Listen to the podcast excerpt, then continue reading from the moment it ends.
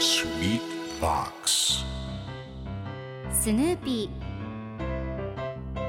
それはチャールズ・シルツが1950年から50年もの間描き続けたアメリカの漫画「ピーナッツ」に出てくるオスのビーグル犬。主人公の少年チャーリー・ブラウンの飼い犬です。気が弱くて自分に自信が持てないチャーリー・ブラウンをはじめいろんな個性を持つ子どもたちが繰り広げる人間模様に人生の哲学を感じるのは私だけでしょうか？Peanuts Dictionary. Peanuts Dictionary. Peanuts Dictionary このコーナーではスヌーピーを愛してやまない私高木マーガレットが物語に出てくる英語の名台詞の中から心に響くフレーズをピックアップ。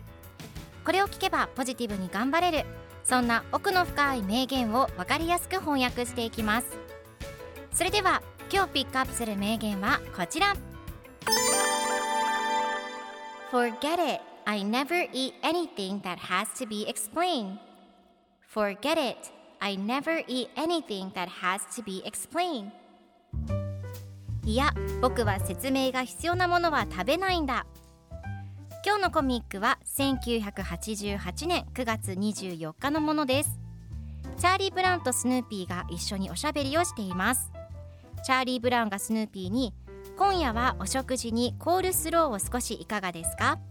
キャベツ、人参を少々玉ねぎを数玉刻んでドレッシングをかけました。と説明をすると最後にスヌーピーがいや僕は説明が必要なものは食べないんだ。と言っています。一生懸命に説明すればするほど怪しい感じが出てしまうことってありますよね。今日はチャーリー・ブラウンの長い説明に怪しいと感じてしまったスヌーピーでした。では今日のワンポイント英語はこちら。Forget it Forget it はいろんな意味があり様々な場面で使えるのですが今回は相手の依頼、要請、提案などを退ける場合に使う Forget it でいや、やめて、もういいという意味として使われています。その他の意味で一番 Forget it が使われることが多いのは気にしないでもう忘れてというポジティブな時です。で今回のコミックでは Forget it, I never eat anything that has to be explained と出てくるのでいや僕は説明が必要なものは食べないという意味になります。では Forget it の例文2つ紹介するとまず1つ目。もういいパーティーをキャンセルしましょう Forget it we'll just cancel the party 2つ目もういいあとは私がやっておくよ Forget it I'll do the rest それでは一緒に言ってみましょう Repeat after me Forget it Forget it Good job